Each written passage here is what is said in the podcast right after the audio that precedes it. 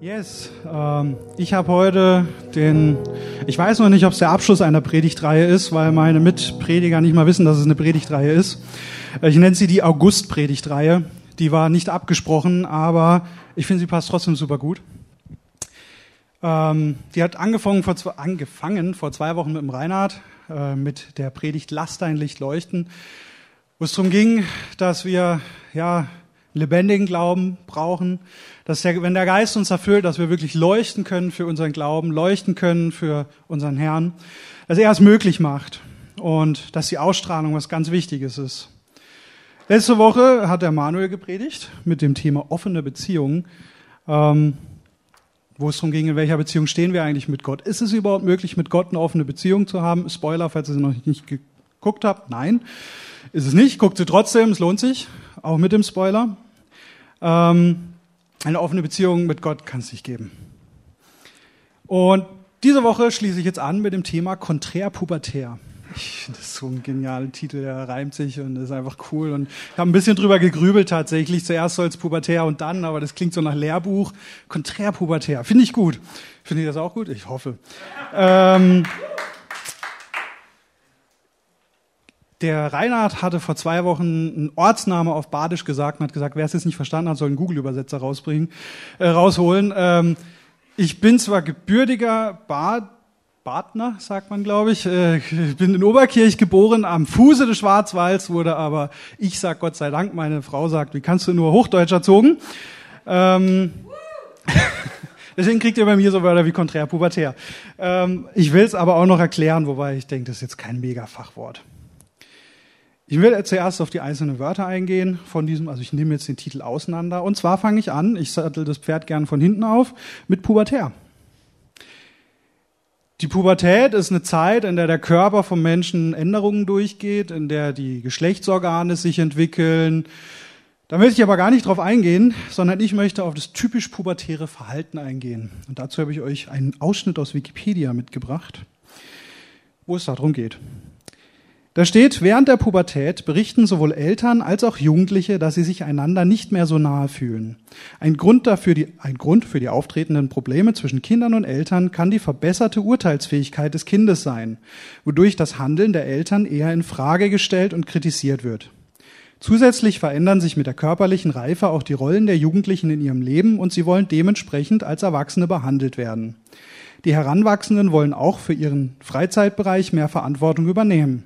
Die Eltern wollen ihre Kinder jedoch vor Schaden bewahren und nehmen so eine Gegenposition ein. Die Jugendlichen streiten sich auch öfter mit ihren Geschwistern. Kann ich unterschreiben. War bei mir auch so. Voll. Haken drunter. Ähm, es kommt mir allerdings auch sehr bekannt vor. Mit sehr vielen Dingen. Also ich kann das mit ganz, ganz viel verknüpfen mit meiner eigenen Kindheit, aber auch mit Bibelstellen. Da lese ich zum Beispiel im 1. Mose 2, Vers 9 die Bibelstellen, habe ich glaube ich nicht gemeldet, das sind auch nur ganz kurze Ausschnitte, also müsst ihr dann selber nachlesen. Ich lese aus der Neues Leben Übersetzung. Im 1. Mose 2, Vers 9 steht, ist auch nicht der komplette Vers, sondern am Ende vom Vers, in der Mitte des Gartens wuchs der Baum des Lebens und der Baum der Erkenntnis von Gut und Böse.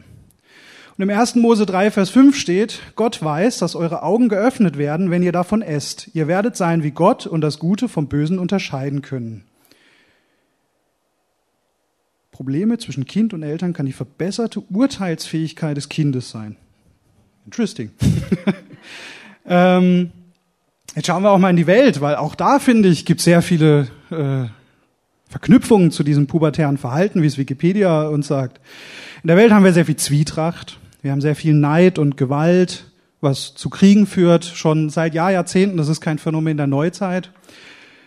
Wir haben Nationen, die sich besser fühlen als andere, Menschen, die sich besser fühlen als andere, Rassen, die sich besser fühlen als andere, wenn es sowas überhaupt gibt, weil schlussendlich sind wir doch alles Kinder Gottes, Religionen, die sich besser fühlen als andere und insgesamt einen ziemlich großen Streit. Und da wir ja wissen, dass alle Menschen Kinder Gottes sind, kann man sagen, die Kinder Gottes streiten untereinander und streiten auch sehr viel mit Gott. Das ist eigentlich ein ziemlich pubertäres Verhalten, was wir hier auf der Welt haben. Kann man mal so zusammenfassen. Aber jetzt heißt ja eigentlich, also so habe ich es gelernt in der Schule, in Biologie, und so steht sogar auf Wikipedia, deswegen lese ich es auch gleich vor, dass die Pubertät nur ein Schritt ist zum Erwachsenwerden. Und eigentlich sollten wir aus der Pubertät rauskommen, und erwachsen werden. Und ja, ist es das Erwachsenwerden das Konträr? Also konträr löse ich an seiner Stelle auf, für den der es nicht weiß. Äh, konträr ist, kann man auch übersetzen mit gegenteilig, gegensätzlich. Ist das Erwachsensein jetzt gegenteilig zum Pubertärsein? Dazu lese ich jetzt mal vor. Als erwachsen werden Menschen nach Abschluss, Abschluss der Adoleszenz bezeichnet. Biologisch, bio, sorry, biologisches Synonym ist adult und bezieht sich auf die Geschlechtsreife. Allgemein geht man davon aus, dass der Erwachsene jene notwendigen Fähigkeiten und Kenntnisse erworben hat, die ihn befähigen, die für sein Leben und Fortkommen notwendigen Entscheidungen selbstständig und eigenverantwortlich zu treffen. Neben dem Datum der Mündigkeit als zentrales Abgrenzungsmittel von Kindern und Erwachsenen stellt auch die Sexualität eine wichtige Trennlinie zwischen diesen beiden Lebensphasen dar. Zu den bedeutsamsten Kriterien, mit denen man das Erwachsensein identifiziert, gehört die Reife. Da sehe ich auch sehr viele Parallelen zur Pubertät, muss ich ehrlich sagen. Das Einzige, was sich ja ändert, ist, die Sexualität kommt dazu und man gewinnt an Reife und bekommt noch Mündigkeit, also noch mehr Verantwortung. Also es ist eigentlich nur eine Pubertät 2.0. In der Softwarewelt wäre das jetzt ein Programm. Die Pubertät ist das Programm und ja, da gibt's noch so ein paar Sachen. Also entwickeln wir noch ein paar Features dazu, machen noch ein paar kleine Bugfixes, aber alles in allem ist es reif, das kann auf dem Markt, das wird in die Köpfe gepflanzt. Ähm, ja, also irgendwie ist das Erwachsene auch nicht das Konträr-Pubertäre. Irgendwie ja, bleibt man so ein bisschen in diesen negativen Eigenschaften der Pubertät hängen. Was ist also konträr zur Pubertät? Ich hätte jetzt eigentlich zwei Videos für euch gehabt. Äh, ich habe die Videos auch aufgenommen, aber vergessen zu schneiden äh, gestern noch und dann am Abend ist es mir eingefallen, wollte es dann morgen noch schnell machen, hat nicht geklappt. Ich habe sie nicht dabei. Ähm, meine guten Freunde, die wissen das, seit ich einen Sohn habe, den Lars, äh, bin ich jemand, der immer rumrennt und hier ein Bild und hier ein Bild und es gab früher doch immer diese Portemonnaies, wo dann die Bilder so runter sind. Also man hat so gezeigt, dann sind die Bilder so ausgeklappt. In Filmen habe ich das ganz oft gesehen und Serien. Hätte ich so ein Portemonnaie, würde ich das auch machen. So muss halt mein Handy herhalten. Da zeige ich denen dann immer Bilder von Lars. Und selbst wenn sie das Bild schon gesehen haben, ist mir egal, ich zeige sie nochmal. Aber weil der Kerl so süß ist. Und ich liebe den so. Und deswegen hättet ihr jetzt auch Videoclips von Lars sehen müssen. Bleibt euch erspart, weil ich es vergessen habe. Aber ich erzähle euch, was drin vorgekommen ist. Der Lars, der ist nämlich momentan ein bisschen anstrengend. Der Lars ist äh, aber auch sehr cool dabei. Eigentlich feiere ich es, muss ich sagen, wäre es nicht so anstrengend als Eltern. Also wäre ich externer, fände ich viel cooler. Könnte ich irgendwie zugucken aus einer Distanz. Der Lars, wenn der irgendwas will, der ist mittlerweile echt schnell. Also der hat mit ich weiß nicht, mit fünf oder sechs Monaten, ich schau mal kurz zu meiner Frau, mit fünf Monaten hat er schon angefangen zu krabbeln, also sehr früh, so früh, dass er mit blauen Flecken an den Knien beim Arzt bei der U-Untersuchung war und der gefragt hat, wo das herkommt. Meine Frau dann gesagt hat, ja, vom Krabbeln. Dann hat er gesagt, das kann doch nicht sein, er kann doch noch nicht so viel krabbeln. Hat sie noch den Boden gesetzt, dann hat der Arzt auch geglaubt. Und mittlerweile hat er das perfektioniert. Der rast durch die Bude, der steht mittlerweile auch schon. Heute Morgen hat man ihn hier auch schon, also er zieht sich an Sachen hoch, steht dann, steht sogar schon auf den Zehenspitzen. Bei uns auf der Couch ist er sogar schon so weit, dass er sich dann an der Couch festhält und sich so dranhangelt, also wirklich läuft mit Stütze halt noch. Sorry, der Techniker ist immer der Schlechteste mit dem Mikrofon, wenn ich so den hier mache. ähm, und der Lars, der hat so ein paar Favorites in unserem Haus an die er eigentlich nicht darf, die er es liebt. Das eine ist ein Stromkabel, wie oft wir schon während dem Arbeiten, ich bin viel im Homeoffice, das Hauptstromkabel von der Steckdose gezogen hat, wo dann alles aus ist. Das ist immer schön. Ähm, oder auch den Wassernapf vom Hund. Und wenn er nur riecht, also ich weiß nicht, ob er es riecht, weil er sieht es nicht, dass irgendwo eine Tür offen ist und das Arbeitszimmer, wo das alles steht, mein Schreibtisch und auch der Wassernapf vom Hund, das ist alles im Arbeitszimmer, dass man da auch mal zumachen kann, dass auch der Hund seine Ruhe hat vom Kind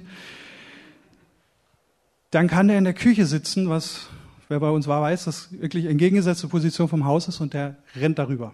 Also krabbelt, aber in einer Geschwindigkeit, dass man nicht nebenher gehen kann. Man muss wirklich schnell hinterher, sonst ist er schneller beim Wassernapf, weil mal gucken kann. Auch wenn er irgendwie, wenn man mit dem Hund rausgeht und vergisst, wir haben hinten so eine Terrasse, dann kommt ein Kräutergarten und ein Blumengarten, dann kommt noch ein Hof, dann kommt die Straße. Und bei der Terrasse haben wir so ein Kinderschutzgitter, wenn wir mit dem Hund rausgehen und mal vergessen, das kurz zuzumachen. Also es ist nur ein paar Sekunden offen und er ist in der Küche, das merkt er sofort, ist raus. Und das längste, was wir bisher hatten, ist, dass wir ihn von der Straße dann wiederholen mussten. Also über die komplette Terrasse, durch den, Be also bei den Beeten durch, über den Hof, bis zur Straße ist er schon gekommen. Wahnsinn. Und er will das. Also der hat da richtig Bock drauf. Der, du musstest, also fürs Video habe ich dann extra aufgemacht und sofort. Kann man die Uhr nachstellen. Macht er. Der hat einen richtigen Entdeckerdrang. Gleichzeitig ist es ihm auch enorm wichtig, Gemeinschaft zu haben. Äh, zum Leidwesen meiner Frau kann er nach wie vor nicht alleine schlafen. Dann heult er bitterlich. Äh, auch wenn man sich dann mal davonschleicht, wenn er endlich eingeschlafen ist und er wacht auf und ist alleine, fängt er auch wieder sofort an zu heulen. Gut, momentan macht er das auch, wenn man da ist, aber das ist ein anderes Thema. Und er liebt es auch, Leute zu sehen. Er fremd, also er hat überhaupt nicht gefremdelt. Ähm, das ist was Schönes, das ist jetzt nicht normal, aber eine schöne Eigenart von ihm. Aber auch wenn Leute Besuch zu uns kommt, liebt er, lacht er sofort. Ja, ja, vor allem mit den ganzen Leuten um ihn herum. Selbst Masken sind für ihn kein Problem, wo es ja auch Kinder gibt, die da Angst haben. Er liebt einfach Gemeinschaft. Das kann man jetzt schon sagen. Man sieht es ihm einfach an. In seinem ganzen Verhalten. Wenn ich jetzt zurückgucke auf meine Kindheit, mir war die Familie auch sehr wichtig. Ich kann jetzt bei mir schon von ein bisschen älteren Standpunkt sagen, der Lars ist halt da doch erst neun Monate. Ähm, ich habe es gehasst, wenn meine Geschwister, also ich habe drei Geschwister und ich habe es gehasst, wenn die mich irgendwo außen vor gelassen haben. Wenn mein Bruder einen Freund da hatte, zu seinem Leidwesen, da wollte ich immer dabei sein. Es ging nicht und die Altersdifferenzen waren schon sehr groß, gerade zu meinem Bruder. Aber ich wollte Gemeinschaft haben in der Familie. Ich habe es geliebt, Zeit mit meiner Mutter zu verbringen. Ich habe es geliebt, wenn mein Vater daheim war, was relativ selten war, weil er viel gearbeitet hat und weit weg gearbeitet hat. Aber es war einfach genial. Und die schlimmsten Momente, und ich weiß, dass die schlimmsten waren, weil die sich so in mich eingebrannt haben, dass es so, so diese Erinnerungen, die man noch hat wie gestern, das waren so Momente wie, wenn mein Vater dann abends nach Hause kam und meine Eltern erstmal gestritten haben, weil die Chemie nicht gestimmt hat, sage ich mal ganz blöd, ähm, es viele Probleme gehabt und man dann nebendran zwei Zimmer weiter im Bett saß und Streit und Wein gehört hat. Das war das Schlimmste. Also es war wirklich, das ja, ging gar nicht, weil ich, ich war harmoniebedürftig als Kind. Ich habe auch noch eine Anekdote. Ähm, da war ich im Kindergarten. Ich weiß nicht mehr wie alt, aber es ist auch was, wo ich mich noch sehr gut dran erinnere, so von den Thematiken, die passiert ist. Und ein anderes Kind bei mir in der Gruppe hat mich so ein bisschen angestachelt, hat sich ein bisschen über mich lustig gemacht, dass meine Mutter mich immer noch abholt und ich nicht alleine nach Hause laufe. Ich war hier in Appenweier im Kindergarten, im St. Michael heißt er, glaube ich, drüben im Moluiring. Äh, für die Appenweier oder die aus der Gegend kommen, die wissen, wo es ist. ähm, und das hat mich so, ich, nee, ich krieg das hin, ich kann auch alleine nach Hause laufen. Dann bin ich halt einfach losgelaufen. Und dann war ich an der Hauptstraße in Appenweier, auch wieder für die, die hier sich ein bisschen auskennen, ein paar Punkte. Ehemaliger Schlecker ist meine Mutter gerade durchgefahren und ich war auf der anderen Straßenseite, Höhe Eisdiele, City Kebab ist es ungefähr, und habe sie gesehen, wie sie da vorbeifährt. Und sie hat mich nicht gesehen. Sie hat ja auch nicht damit gerechnet, dass ich da am Gehweg stehe, sondern sie war konzentriert zum Kindergarten zu fahren. Und das war ein Moment, als ich sie gesehen habe und ich habe nach ihr gerufen und sie hat mich nicht gehört im Auto. Da da ging es mir richtig hoch. Ich habe angefangen zu heulen. Bin dann heulend nach Hause gelaufen. Ich wusste, wo ich hin muss, Gott sei Dank. Und hatte keinen Schlüssel. Ich saß dann auf der Treppe. Und einerseits war es schlimm, dass meine Mutter nicht da war. Aber andererseits war es auch schlimm für mich, weil das habe ich gespürt weil ich wusste, wie wird es ihr jetzt gehen, wenn sie am Kindergarten ankommt und ihr Kind ist nicht da. Es geht mir immer noch ein bisschen nah, was, was da in ihr vorgegangen sein muss, was ich ihr da getan habe, äh, unbewusst. Weil ich glaube, das ist das Schlimmste, wenn du irgendwo hinkommst und denkst, ja, da ist jetzt dein Kind. Das Normalste von der Welt, hast ihn jeden Tag vom Kindergarten abgeholt und er ist nicht da. Und die Erzieher sagen, der ist schon gegangen. Meine Mutter kam dann nach Hause, ich saß immer noch da draußen, habe geheult an der Türe. Wir haben hier in der Bahnhofstraße 59 gewohnt, großes Haus, Eppe, Ecke Eppostraße. Und dann kam sie nach Hause und ich habe auch schon gesehen, wie sie im Auto am Weinen ist. Und sie kam raus, hat mich gesehen, hat noch stärker geweint, diesmal Freudentränen. Und dann saßen wir erstmal, bevor wir reingegangen sind, gute 20 Minuten und haben geheult und uns gefreut. Mit der Pubertät ging das so ein bisschen weg. In der Pubertät kann ich mich an eine Story erinnern. Ich war bei einer Freundin in Malen, das ist bei Kehl, und habe ein bisschen die Zeit verplant, bin dann abends zu spät los, habe meinen letzten Bus verpasst. Ich war sehr stolz in meiner Pubertät. Ich war zu stolz, meine Mutter anzurufen, dass sie mich doch bitte holen möchte. Ich war aber auch zu stolz, jetzt zu Freundin zurückzugehen und sagen, hey, kann ich bei dir pennen? Das ist gerade ein bisschen doof. Ich habe da an dieser Bushaltestelle gepennt und es war bitterlich kalt, weil es war spät Herbst. Ich war absolut nicht der Situation entsprechend angezogen, war ich früher selten, weil mir die, ich war, es war so eine Emo-Phase, da war es mir wichtiger, Hauptsache schwarz und sowas und äh, ob es jetzt zu warm oder zu kalt ist, war mir erstmal egal. Und habe dann da gepennt und die ganze Nacht durchgepennt, bin teilweise noch in, in also gepennt, in Anführungsstrichen geschlafen. Ich konnte nicht schlafen, es war einfach zu kalt. Bin dann noch in eine äh, Telefonzelle, die da war, rein, aber auch das hat nichts geholfen. Ich habe einfach nur gefroren und war froh, als dann am nächsten Morgen um halb sechs der erste Bus kam und mich mit nach Hause genommen hat. Wie krass. Das komplette Gegenteil. Ich habe nicht in dem Moment gedacht, oh, ich es ist jetzt richtig schlimme Situation, ich weiß, dass meine Mutter da ist oder irgendjemand aus der Familie, sondern mein erster Gedanke war, ja, nee, wie kommt denn das? Oder ich bin zu stolz einfach, ich übernachte jetzt hier. Ist ja kein Problem. Das ist doch mal konträr. Diese beiden Situationen sind das komplette Gegenteil. Und darauf möchte ich hinaus. Wenn ich jetzt sage, wir sollen konträr pubertär sein, weil darauf möchte ich mit dieser Predigt raus, was meine ich dann damit? Die Bibel sagt über das, wie wir sein sollen, was in Matthäus 18, Vers 1 bis 10. Das könnt ihr jetzt mitlesen. Etwa zu dieser Zeit kamen die Jünger zu Jesus und fragten ihn, wer ist der Größte im Himmelreich? Da rief Jesus ein kleines Kind zu sich und stellte es vor sie hin. Sorry, die Predigt heute ist generell ein bisschen intensiver für mich. Dann sagte er, ich versichere euch, wenn ihr nicht umkehrt und werdet wie die Kinder, werdet ihr nie ins Himmelreich kommen. Deshalb, wer so gering wird wie dieses Kind, der ist der Größte im Himmelreich. Und wer ein solches Kind in meinem Namen aufnimmt, der nimmt mich auf. Wer aber eines dieser Kinder, die mir vertrauen, vom rechten Glauben abbringt, für den wäre es besser, er würde mit einem schweren Mühlstein um den Hals ins Meer geworfen werden. Schreckliches erwartet die, die andere zur Sünde verführen. Die Versuchung, Böses zu tun, wird es immer geben. Doch den, der andere in diese Versuchung bringt, wird es schlimm ergehen. Wenn dich also deine Hand oder dein Fuß zum Bösen verführen will, hack sie ab und wirf sie weg. Besser du kommst als Krüppel oder Gelähmter in den Himmel, als dass du mit allen deinen Gliedmaßen ins ewige Höllenfeuer geworfen wirst. Und wenn dich dein Auge zum Bösen verführen will, stich es aus und wirf es weg. Besser du kommst halbblind in den Himmel, als zwei Augen zu haben und ins ewige Höllenfeuer geworfen zu werden. Hütet euch davor, auf ein einziges dieser Kinder herabzuschauen. Denn ich sage euch, dass ihre Engel im Himmel meinem himmlischen Vater stets besonders nahe sind. Was für eine krasse Stelle. Was für eine krasse Stelle. Was bedeutet es also, konträr pubertär zu sein? Konträr pubertär bedeutet nicht erwachsen zu werden, sondern es ist eine Stufe zurück. Es ist auch ein Stück weit Abhängigkeit, weil wie sind Kinder? Kinder sind nähebedürftig, Kinder sind schutzbedürftig. Kinder geben das Ruder an ihre Eltern ab. Kinder haben einen Entdeckerdrang und Kinder nehmen auch kein Blatt vor dem Mund. Und das ist manchmal gar nicht so einfach. Da habe ich auch eine lustige Anekdote. Meine Schwester, die Simone, die hat als Kleinkind, ist sie durch den Park gelaufen und hat wildfremde Menschen angesprochen. Kennst du Jesus? Hey, trauen wir uns das noch? Ich habe meine Schwierigkeiten.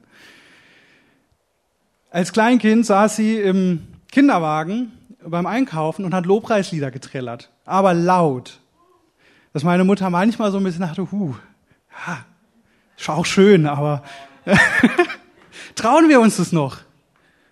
Oder gehen wir durch den Supermarkt und denken, ja, graue Maus. Ich traue es mich nicht, bin ich ganz ehrlich, nicht immer. Immer öfter, mit Gottes Hilfe. Warum ist es jetzt so wichtig, dass wir diese Eigenschaften haben? Warum sollen wir werden wie die Kinder? Was ist der Vorteil für uns? Weil was wir hier lesen, schutzbedürftig, nähebedürftig, äh, Verantwortung abgeben an die Eltern, das ist Kontrollverlust. Und da sind wir Menschen manchmal ein bisschen schwierig mit. Kontrollverlust ist sowas, also ich habe gern die volle Kontrolle über eine Situation. Warum ist es so wichtig, dass wir das machen? Weil wir einen ganz voll definierten Auftrag auf dieser Erde haben. Das ist nicht irgendwie wie Shivashi, sondern der steht in der Bibel, könnt ihr nachlesen, in Markus 16, Vers 15, und da steht, und er sagt zu ihnen, geht in die ganze Welt und verkündet allen Menschen die gute Botschaft. Kriegen wir das hin, wenn wir stolz sind, wenn wir eitel sind, wenn wir streitsüchtig sind? In die ganze Welt zu gehen und allen die gute Botschaft zu verkünden? Schwierig. Ein weiterer Punkt ist auch, dass wir da steht da ganz klar, geht in die ganze Welt. Die Welt liegt nicht in der Kirche. Die Welt lässt sich nicht einsperren in einen Raum oder ein Gebäude, sondern die Welt ist da draußen. Da, wo die Tür gerade offen steht. So, und jetzt können wir eigentlich Schluss machen. Wir gehen jetzt alle raus und, nee, machen wir nicht. Denn die Kirche hat natürlich auch ihre Daseinsberechtigung, aber sie wird oft missverstanden. Die Kirche ist ein Zuhause. In der Kirche dürfen wir unsere Familie treffen, dürfen wir Kraft tanken. Hey, ihr seid meine Familie und ich bin eure Familie. Wie genial ist es? Amen, finde ich. Also ich finde es hammergenial, so eine große Familie haben zu dürfen. In der Kirche dürfen wir auftanken, dürfen wir uns austauschen, wir dürfen Nahrung zu uns nehmen. Unser Auftrag ist aber wie ein Job. Und den Beruf, den macht man da nicht daheim. Gut, in Zeiten von Homeoffice vielleicht schon, aber wir haben einen Beruf, der nicht Homeoffice-fähig ist. Vielleicht so zehn Prozent Homeoffice-fähig, aber der primäre Beruf ist, wie wenn wir ein, ein Gartenpfleger wären oder sowas, dann können wir auch nicht im Homeoffice arbeiten. Geht halt nicht. Unser Beruf ist ambulant, ist vor Ort. Die Kirche ist auf jeden Fall gut und wichtig und auch Menschen in die Kirche einzuladen ist top. Das ist ja das, wo wir oft hinwollen. Aber wenn die Menschen schon hier sind, dann können wir sie ja nicht mehr einladen. Schon der Prozess des Einladens findet extern statt. Die Apostel, die sind früher viel umhergezogen und nicht in ihren gegründeten Kirchen geblieben, sondern die haben eine Kirche gegründet, sind weitergezogen, haben eine Kirche gegründet, sind weitergezogen und haben auch ihre Zeit zu Hause verbracht in ihren Gemeinden haben Kraft getankt, haben sich ausgetauscht, aber die meiste Zeit waren sie unterwegs. Und das haben wir in der Bibel schwarz auf weiß, sonst hätten wir nicht so viele Briefe. Weil die Kommunikation hauptsächlich über Briefe stattfand und nicht von Person zu Person. Und jetzt will ich auch nochmal einen Bogen schlagen zum Beginn der Predigtreihe und dem Mittelteil, zum Licht leuchten lassen und der Beziehung führen. Jetzt speziell das Licht leuchten lassen. Ich habe zwei Vertriebsausbildungen hinter mir. Der eine im Einzelhandel, also Lebensmitteleinzelhandel bei Aldi, die andere in der, im IT-Bereich, der IT-Systemkaufmann. Und in beiden Ausbildungen, obwohl ja die Ware unterschiedlicher nicht sein könnte, habe ich unter anderem das Gleiche gelernt und eingetrichtert bekommen. Und das war, nur wenn du hinter einem Produkt stehst, kannst du es gut verkaufen. Du kannst die kompletten Produkteigenschaften auswendig lernen, aber du wirst kein guter Verkäufer, weil es baut kein Vertrauen zu dir auf, wenn du nicht begeistert bist von deinem eigenen Produkt. Wenn ich überzeugt bin, dass es gut ist und dass es das Beste ist für dich, dann wirst du es auch nicht kaufen. Außer du willst es halt so oder so kaufen, was ich dir sage, ist dir egal, aber dann machst du Online-Shopping heutzutage. Und diese Weisheit, die kommt nicht aus dem Vertrieb, die kommt von Gott, die kommt aus der Bibel. Wir dürfen das so oft in der Bibel nachlesen, ähm, dass es wichtig ist, dass wir leuchten. Und von Menschen, die leuchten, die andere Menschen begeistern nur durch ihre Anwesenheit, weil der Geist in ihnen ist. Und deswegen ist es der erste Step oder der zweite Step, weil meiner Meinung nach ist der erste Step eigentlich die letzte Predigt, die Beziehung zu haben. Nur wenn wir eine gesunde Beziehung haben zu Gott, zu Jesus, können wir leuchten. Und nur wenn wir leuchten, können wir unseren Auftrag erfüllen. Können wir in die Welt hinausgehen. Ich habe hier in der Church und auch außerhalb der Church, mein erstes Beispiel ist gleich mal außerhalb, momentan so ein paar Vorbilder. Ich habe schon viele Vorbilder gehabt, auch innerhalb der Kirche, immer so, wo ich gerade stand und was mein Ziel war. Momentan ist mein Ziel, diesen Auftrag umzusetzen, deswegen habe ich ein paar ganz konkrete Vorbilder, von denen will ich euch mal erzählen, als Beispiele. Das erste Vorbild ist meine Schwester, die Barbara, die ist jetzt nicht hier in der Church, aber die Barbara, die war schon immer mega hilfsbereit. Schon als Kind war sie so eine, die hat's geliebt, meiner Mutter in der Küche zu helfen, hat gesagt, komm, ich spül, mach du irgendwas ganz anderes, ich mach das alleine und war immer mega aufopferungsvoll. Und die Barbara, die war jetzt in Uganda auf Mission und sie ist Krankenschwester, hat dort auch medizinisch gedient. Es wurde jetzt abgebrochen wegen Corona leider, aber ich weiß, dass für sie der Abschied sehr, sehr schlimm war. Sie auch viel dort unten gelassen hat von ihren eigenen Sachen, weil sie wusste, die Leute brauchen das äh, mehr als ich und dass ihr Herz immer noch da ist. Auch bei den Menschen, die sie dort gelassen hat. Ein weiteres Vorbild für mich sind Flade und Heike, die auch schon in Afrika waren, auf Missionen Menschen dort geholfen haben, Häuser zu bauen, aber auch das Wort weitergegeben haben. Unsere Church, die auch viel durch sie Jam unterstützt, wo es um Lebensmittel für sozial schwächere Strukturen, in dem Fall auch in Afrika geht. Für eine Heike, die Lebe leichter macht. Und ich finde es genial, ich freue mich immer wieder, wenn hier mal wieder eine Frau im Gottesdienst hockt, zum ersten Mal, wo die Heike dann sagt, ja, die kommt von Lebe leichter. Hey, wie genial! Und was, was es mir auch immer sehr eingebrannt hat, ähm, bei der ersten Flüchtlingswelle, da war es ein bisschen schwieriger. Da gab es hier in Deutschland sehr viel Ablehnung. Und hier in Appenweier gab es dann auch, ein, oder gibt's, meine ich, noch das Flüchtlingsheim. Und ich weiß noch, dass die Heike damals erzählt hat, als sie dann dahin ist. Nicht erstmal, oh klauen uns unsere Jobs, oh die kriegen jetzt so viel Geld von uns. Oh Nein, sie ist hingegangen und hat unterstützt. Und das ist auch was, was ich immer noch der Meinung bin, was ich vielen Leuten gesagt habe, leider auch im christlichen Bereich, die dagegen waren oder da viel Gefahr drin gesehen haben. Also A, bei Gott gibt es keine Gefahr.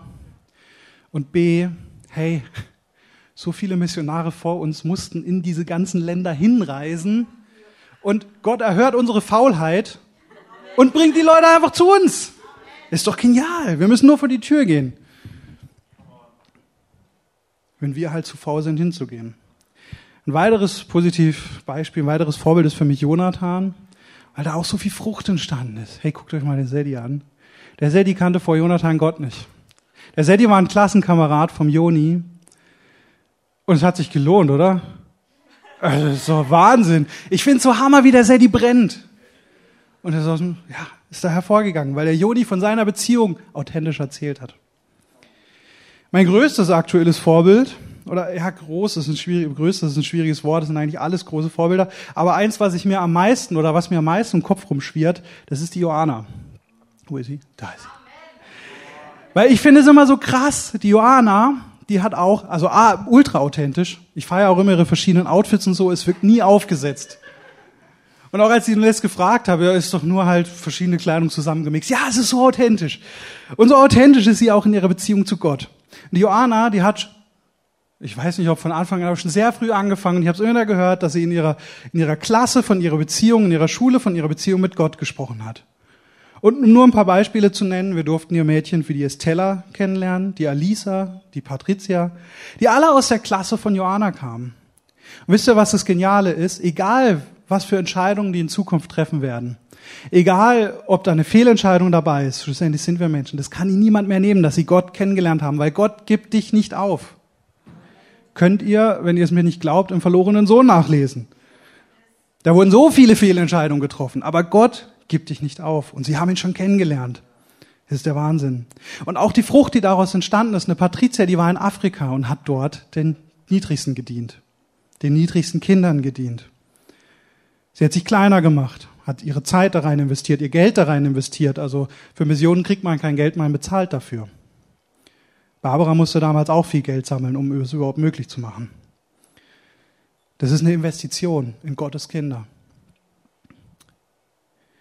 Es fängt auch schon, also ihr müsst jetzt nicht nach Afrika, ich finde das einfach nur so Hammerbeispiele. Ähm, ihr müsst, aber es fängt auch schon vor der Haustüre an. Ein Beispiel, was ich auch immer gern habe, ist der Ron, der in Kehl mit einer Bettlerin war es, glaube ich. Bettler oder Bettlerin, es war eine Frau, ne? Ja, mit einer Bettlerin sich zusammengetan hat, sie immer wieder getroffen hat, ihr sie versorgt hat, ihr von Jesus erzählt hat und am Schluss hat sich herausgestellt, es war eine Reporterin, die eine Dokumentation darüber machen wollte, wie es ist, Bettlerin zu sein.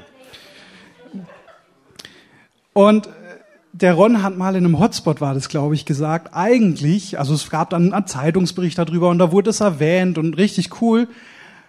Aber eigentlich hat er mal gesagt, ich weiß nicht, ob er sich noch dran erinnern kann, aber ich erinnere mich noch, dran, hat er mal gesagt, eigentlich wäre es cooler gewesen, es wäre wirklich eine Bettlerin gewesen, die er da versorgt hätte, die er aufgebaut hätte, wo er Wunden geheilt hätte, innerliche der von Jesus erzählt hätte. Aber ich glaube, dass es auch so viel Frucht gebracht hat, weil wer weiß, wie viele Menschen diesen Zeitungsartikel gelesen haben. Und wer weiß, was es in dieser Reporterin gepflanzt hat. Ich weiß es nicht, aber Gott weiß es. Und ich glaube, dass bei Gott kein Einsatz für umsonst ist. Ich glaube nicht, dass er uns irgendwas machen lässt und dann, ja, okay, ist jetzt Quatsch, sorry, müssen wir nochmal neu machen. Wichtig ist auch, dass wir keinen Unterschied machen. Ich will da nochmal auf den Matthäus 4, äh, auf den Matthäus zurückgehen, wo es heißt, jedes Kind. Und wir sollen uns niedriger machen. In Matthäus 18, Vers 4 nochmal. Wer so gering wird wie dieses Kind, der ist der Größte im Himmelreich. Es geht nicht darum, uns größer zu machen, uns aufzubauen, uns zu zeigen, hey, guck mal, so stark bin ich Kind. Ich kann dich tragen. Nein, es geht uns darum, gering zu machen. Hey, wie kann ich dir dienen? Und da zählt jedes Geschöpf dazu. Es geht darum, verlorene Söhne und Töchter zurück in die Familie zu bringen. Egal, ob sie schwarz sind, ob sie weiß sind, egal, ob sie eine andere Gesichtsstruktur haben, ob die Augen anders aussehen, klein, groß, dick, dünn, ob sie geistige Schäden getragen haben oder ganz klar im Kopf sind. Es betrifft jeden. Und da gibt es keine Ausnahmen. Wir sind manchmal mega stolz und also ich finde es im Nachhinein was sehr Stolzes, habe mir da früher nie Gedanken drüber gemacht. Ich war früher in Gedanken vor allem bei meinem Freundeskreis und bei der Familie, wenn es darum ging, wer denn jetzt zu Gott finden soll. Und da habe ich mich voll rein investiert. Hey, wie stolz ist das? Es gibt noch so viel mehr. Es ist ein wichtiger Teil, für die eigene Familie zu beten, für die eigenen leiblichen Geschwister zu beten, die eigenen leiblichen Eltern. Aber wir dürfen niemals außer Acht lassen, dass es nicht das Ende ist, sondern nur das nächste Umfeld und es aber noch weitergeht. Momentan ist es auch so, dass, viel, dass es viel Antisemitismus gibt, dass die Juden ob ihrer politischen Entscheidungen sehr angefeindet werden. Auch hier in Deutschland, und das sind nicht nur Moslems und ähnliches machen, das sind doch deutsche und europäische Bürger und auf der ganzen Welt Menschen, auch in Amerika. Aber es ist nicht unser Job zu urteilen, sondern unser Job ist es zu dienen, allen Kindern Gottes. Und auch hier bin ich mir sicher, dass was in der Bibel steht, heute noch gilt. Und in der Bibel steht, dass Gott einen Bund mit seinem Volk hat, den Juden, und dass dieser Bund auch heute noch besteht. Da bin ich mir absolut sicher. Also was ist es an uns da zu urteilen? Der Schäfer ist losgegangen, um das hundertste verlorene Schaf zu suchen und hat dafür die 99 Schafe stehen gelassen. Er ist nicht in der Kirche geblieben, in seinem familiären Umfeld, ist darum, hat geguckt, hey, ist hier irgendwo das verlorene Schaf? Nee, ich suche morgen nochmal, sondern er ist weggegangen, um dieses hundertste Schaf zu suchen. Egal wo. Zum Schluss möchte ich euch noch was aus Jesaja vorlesen. Jesaja war ein Prophet in der Bibel. Ähm, das, was ich euch vorlese, ist auch eine Prophetie von ihm. Die bezieht sich auch sehr stark auf das jüdische Volk, also auf Gottes Volk, aber hat auch sehr viel Gutes für uns und für alle, denke ich. Und ist für mich eine sehr große Stütze. Jesaja 61, Vers 1 bis 11. Und da steht, der Geist Gottes des Herrn ruht auf mir, denn der Herr hat mich gesalbt, um den Armen eine gute Botschaft zu verkünden. Er hat mich gesandt, um die zu heilen, die ein gebrochenes Herz haben und zu verkündigen, dass die Gefangenen freigelassen und die Gefesselten befreit werden er hat mich gesandt, um ein Gnadenjahr des Herrn und einen Tag der Rache unseres Gottes aufzurufen und alle Trauernden zu trösten. Er hat mich gesandt, um es den Trauernden zu ermöglichen, dass ihnen ein Kopfschmuck anstelle von Asche, Freudenöl anstelle von Trauerkleidern und Lobgesang anstelle eines betrübten Geistes gegeben werde. Und dass man sie Eichen der Gerechtigkeit und Pflanzen, Pflanzung zur Verherrlichung des Herrn nennen kann. Dann werden sie die uralten Ruinen wiederherstellen und was seit langem verwüstet war, wieder aufrichten. Sie werden sowohl die vom Krieg zerstörten Städte wieder aufbauen, als auch die Trümmer gefangener, vergangener Generationen. Fremde werden euch dienen. Sie werden eure Herden versorgen, eure Felder pflügen und eure Weingärten bestellen. Ihr werdet Priester des Herrn heißen, Diener unseres Gottes, wird man zu euch sagen.